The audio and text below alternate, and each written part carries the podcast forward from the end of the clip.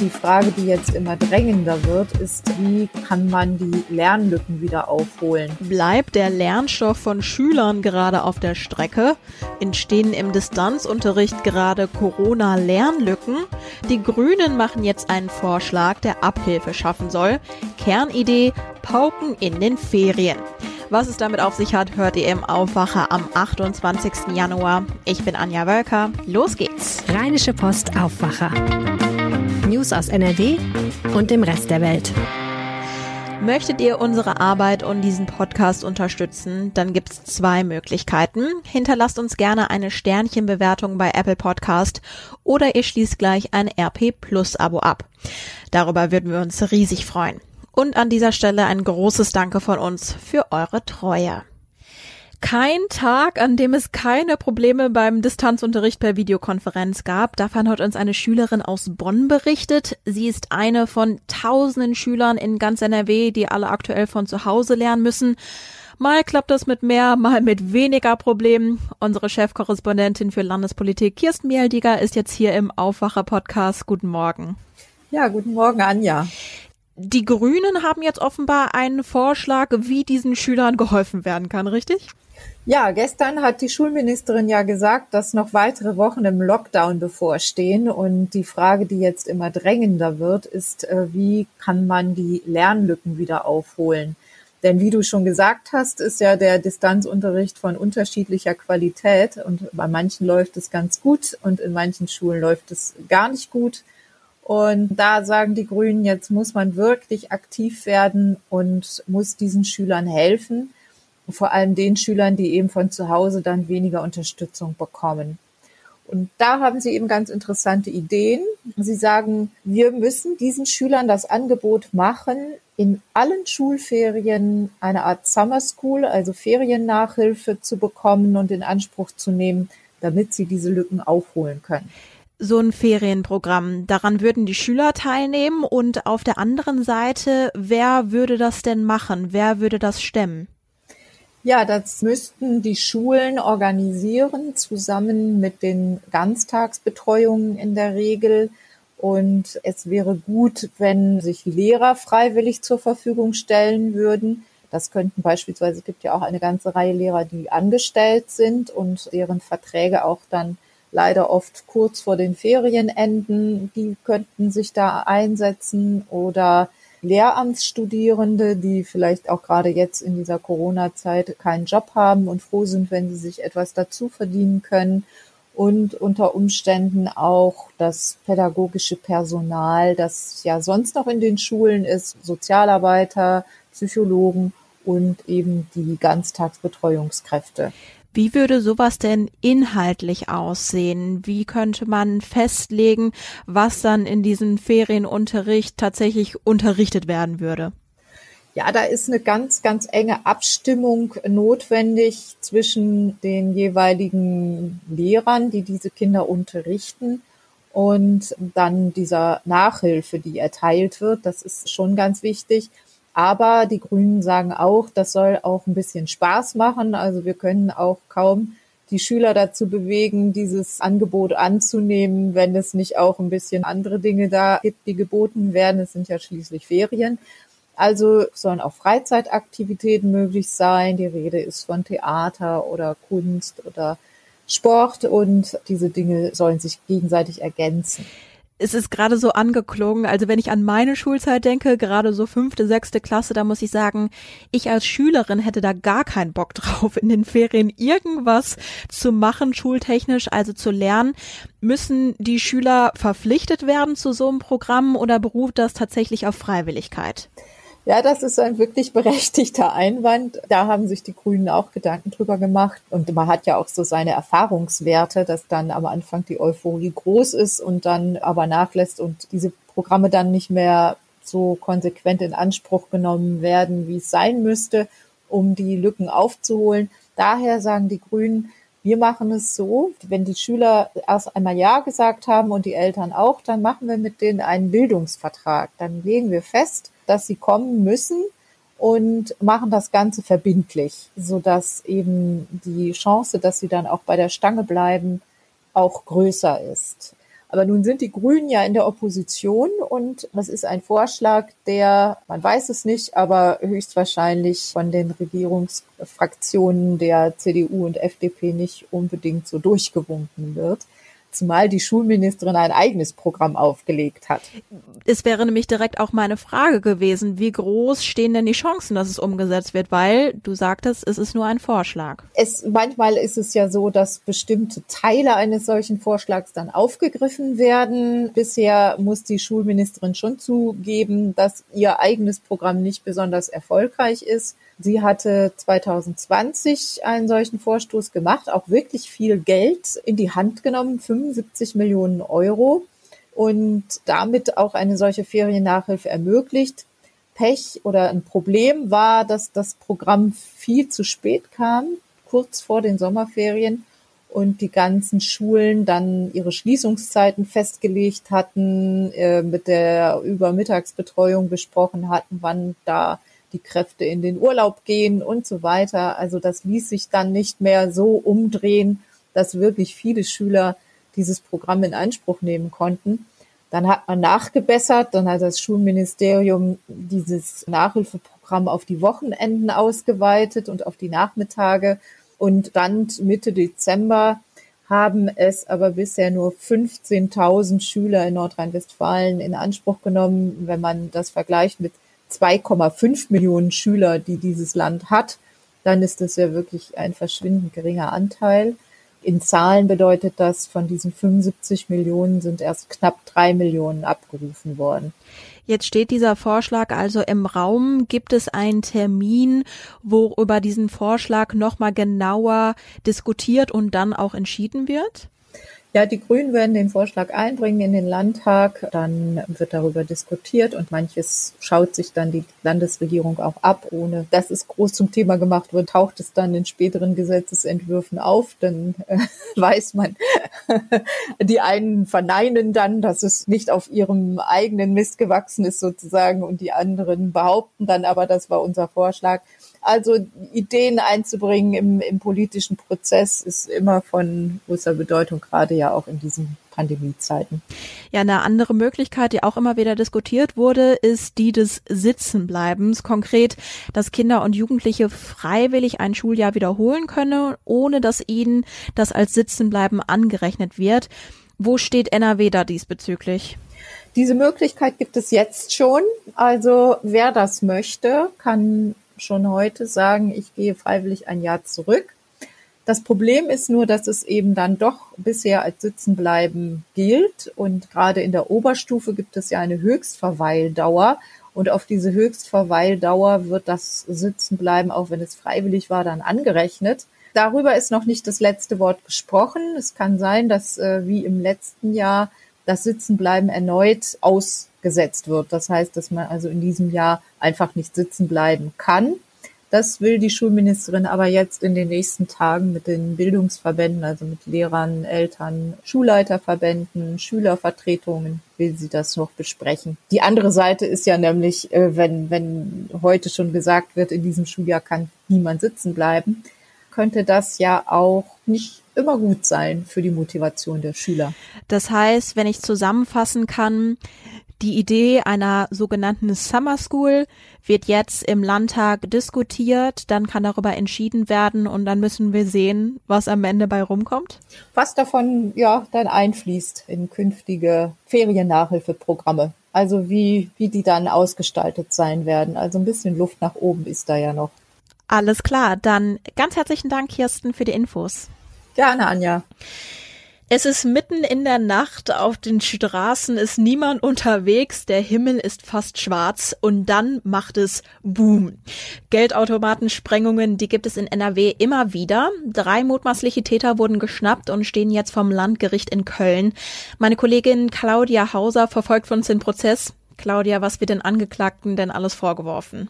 Hallo Anja.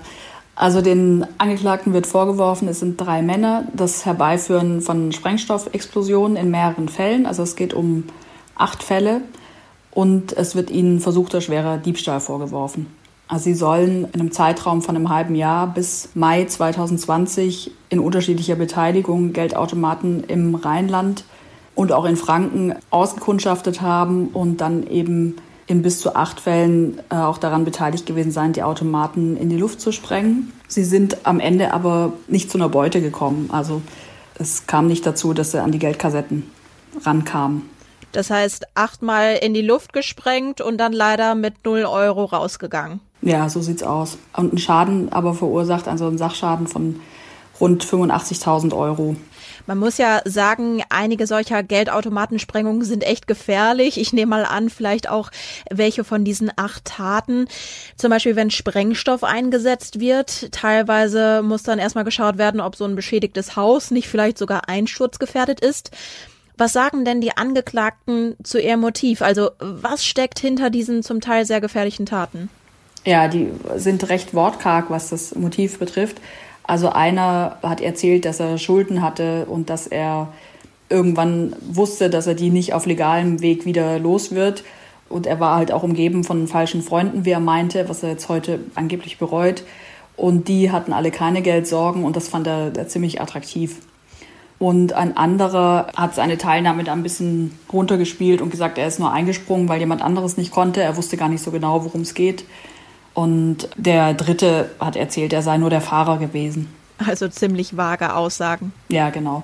Einige Fälle, die können ja zu Ende erzählt werden mit dem Schluss, nach der Sprengung fliehen die Täter mit einem schnellen Auto. Wie konnte man die Angeklagten aus diesem Prozess denn ausfindig machen? Also es ist Ende Mai im vergangenen Jahr wurden fünf Männer in einem Garagenhof in Duisburg festgenommen und unter ihnen waren eben auch die drei jetzt Angeklagten. Und die sollen eben kurz vorher versucht haben, Geldautomaten zu sprengen. Das war das Ergebnis monatelanger Ermittlungen und Observationen. Also man war denen schon auf der Schliche und hat so im Grunde, hat das SEK schon in diesem Hof auf die gewartet, nachdem die von der Sprengung zurückkamen, die auch missglückt war, und dann eben mit dem untergestellten Fluchtauto abhauen wollten. Laut dem Landeskriminalamt in NRW steckt hinter vielen dieser Sprengungen ein Kreis von 300 bis 400 Menschen, die besonders oft in den niederländischen Städten Utrecht, Arnheim und Amsterdam leben. Gehören diese drei Angeklagten auch womöglich zu diesem Kreis? Ja, was du ansprichst, ist die sogenannte Audi-Bande, also hunderte Leute, die in so einer losen Gruppe zusammen sind und sich immer wieder in unterschiedlicher Konstellation zusammenfinden, um eben diese Automatensprengungen zu begehen in NRW. Und ob diese Angeklagten jetzt dazugehören, kann man nicht sagen. Also das war im Prozess jetzt noch nicht Thema. Und die werden, denke ich, eher nicht zugeben, was man ihnen nicht beweisen kann, so wie es jetzt sich heute dargestellt hat es könnte vom Profil her passen. Die kommen auch aus Utrecht und hatten auch ein Audi, aber ist schwer nachzuweisen. Mhm. Wenn man bei der Rheinischen Post nach Geldautomatensprengungen sucht, dann findet man zig Artikel. Täter wollen Geldautomaten in Mönchengladbach sprengen, in Tönisforst, in Krefeld. Also Einzelfälle sind diese Taten nicht, oder? Nein, auf keinen Fall. Also es gab letztes Jahr auch einen, einen Rekordwert. Da gab es 175 Explosionen in NRW. In 60 Fällen konnten die Täter aber nur Beute machen.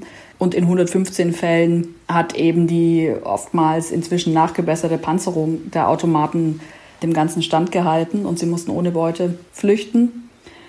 Deshalb es ist, kommt sehr oft vor, vor allem eben in Grenzregionen, da die Banken aber auch immer mehr ihre Automaten sichern und aufrüsten, wird es eben auch für die Täter immer schwerer. Nur sie rüsten auch auf und nutzen jetzt deshalb jetzt häufiger harten Sprengstoff und nicht mehr nur diese Gasgemische. Dadurch kommt es halt auch zu mehr Kollateralschäden dann. Das heißt, wenn ich es richtig verstehe, man kann das eben nicht in ein Verhältnis setzen. Nur weil es viele Taten gibt, heißt es nicht, man kommt leicht an Geld, sondern es gibt zwar viele Taten, aber viele Taten sind auch vergebens, weil eben keine Beute ja erbeutet wird. Ja, genau. Mittlerweile wird es schwieriger. Eine Zeit lang war es aber mit Sicherheit so. Also da dauerte eine so eine Sprengung vielleicht drei bis fünf Minuten. Und der Ertrag war natürlich riesig, wenn so ein Automat voll war.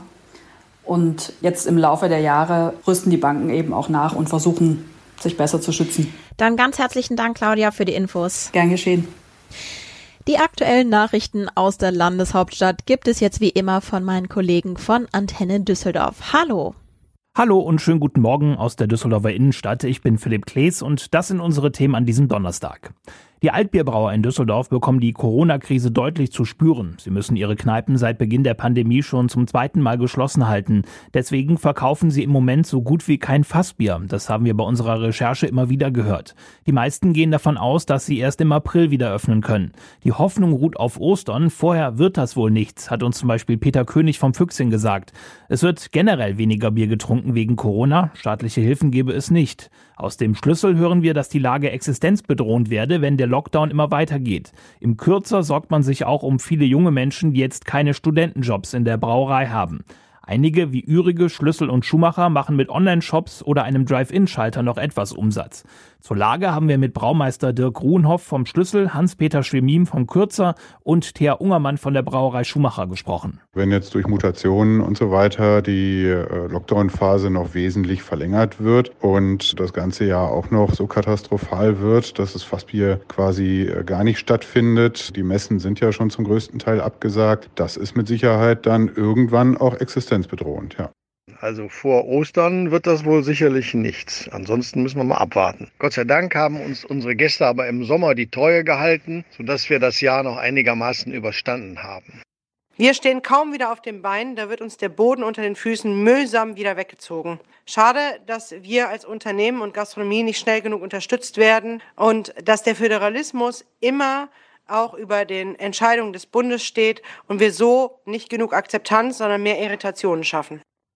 Die fahrradfreundlichste Großstadt Deutschlands soll Düsseldorf werden. Das zumindest hat der neue OB Stefan Keller in dieser Woche angekündigt. Dafür gibt es Lob vom Allgemeinen Deutschen Fahrradclub. Er hat hier in der Stadt 3000 Mitglieder. Allerdings sei Kellers Ziel auch durchaus ambitioniert. Keller und die Politik werden sich einiges an Kritik anhören müssen, so die Einschätzung des Fahrradclubs. Bessere Radwege werde es weiterhin nur geben, wenn Autospuren oder Parkplätze wegfallen. Der ADFC fragt alle zwei Jahre die Fahrradfreundlichkeit in Düsseldorf ab. Das aktuellste Ergebnis stammt aus 2018 und da stand unsere Stadt auf Platz 9 der 14 Großstädte mit mehr als einer halben Million Einwohnern. Mitte März soll das Ergebnis der 2020er Abfrage kommen. Es darf dann als Abschlusszeugnis der Fahrradpolitik unter Ex-OB Geisel angesehen werden. Nach einer laut Urteil grundlosen Attacke auf einen Altstadtbesucher hat das Amtsgericht zwei Polizeibeamte zu Bewährungsstrafen verurteilt. Ein 35-jähriger Polizist kam mit sechs Monaten Haft auf Bewährung davon, ein 29-jähriger Kollege bekam neun Monate Haft auf Bewährung. Beide hatten bestritten, den Altstadtbesucher misshandelt zu haben. Die beiden Polizisten wurden wegen Körperverletzung schuldig gesprochen. Beide hatten die Attacke zwar bestritten, wurden aber durch die Aufnahmen der Überwachungskameras in der Altstadt überführt. Auf die Polizisten wartet nun auch noch ein Disziplin Disziplinarverfahren. Die beiden großen Kirchen hier in Düsseldorf mit ihren Wohlfahrtsverbänden Caritas und Diakonie rufen die Menschen in unserer Stadt auf, ältere Düsseldorfer und Düsseldorferinnen rund um das Thema Impfen zu unterstützen. Dazu werden auch ehrenamtliche Unterstützer gesucht, die die Senioren zu den Terminen im Impfzentrum begleiten und auch bei der Terminfindung helfen. In unserer Stadt leben über 35.000 Menschen über 80 Jahren. Nicht wenige von ihnen sind alleinstehend und haben keine Verwandten. Wir haben weitere Infos online gestellt bei den Nachrichten auf antennedüsseldorf.de.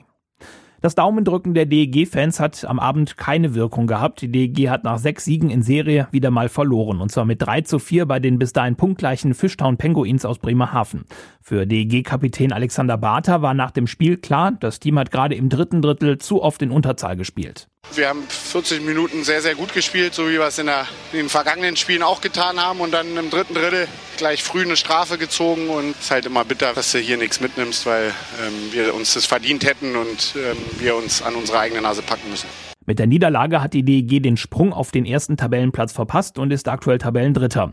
Nächstes Spiel der DEG ist am kommenden Montag, und zwar das Heimspiel gegen die Krefelder Pinguine. Die Antenne Düsseldorf Nachrichten nicht nur im Radio und hier im Aufwacher Podcast, sondern jederzeit auch online auf unserer Homepage antennedüsseldorf.de. Und das sind die Meldungen im Überblick.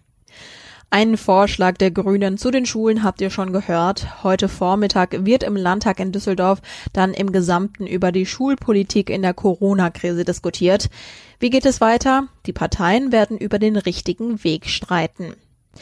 Im Mordprozess um den Tod des Kasseler Regierungspräsidenten Walter Lübcke wird heute ein Urteil erwartet. Angeklagt ist der 47-jährige Stefan Ernst. Er soll Lübcke im Juni 2019 auf der Terrasse von dessen Wohnhaus erschossen haben. Außerdem ist Markus H. wegen Beihilfe angeklagt. Er soll Ernst politisch radikalisiert haben. Die Bundesanwaltschaft hatte in ihrem Plädoyer lebenslange Haft und anschließende Sicherungsverwahrung für Ernst und neun Jahre und acht Monate Haft für H. gefordert. Im Bundestag wird Verkehrsminister Andreas Scheuer heute als letzter Zeuge im Untersuchungsausschuss zur gescheiterten Pkw-Maut vernommen. Der CSU-Politiker war im Herbst letzten Jahres schon einmal befragt worden. Im Mai oder Juni soll es einen Abschlussbericht geben. Der Blick aufs Wetter. Heute sind viele Wolken unterwegs, auch Regen ist drin. Im Sauer- und Siegerland startet der Tag teils auch mit kräftigem Schneefall oder Schneeregen. Die Temperaturen liegen in NRW zwischen 4 und 10 Grad. Ähnlich sieht es morgen aus. Es ist bedeckt und regnerisch bei ähnlichen Temperaturen 3 bis 10 Grad. Und das war der Aufwacher am 28. Januar. Ich hoffe, er hat euch gefallen. Habt einen schönen Tag. Bis dann. Mehr Nachrichten aus NRW gibt's jederzeit auf RP Online. rp-online.de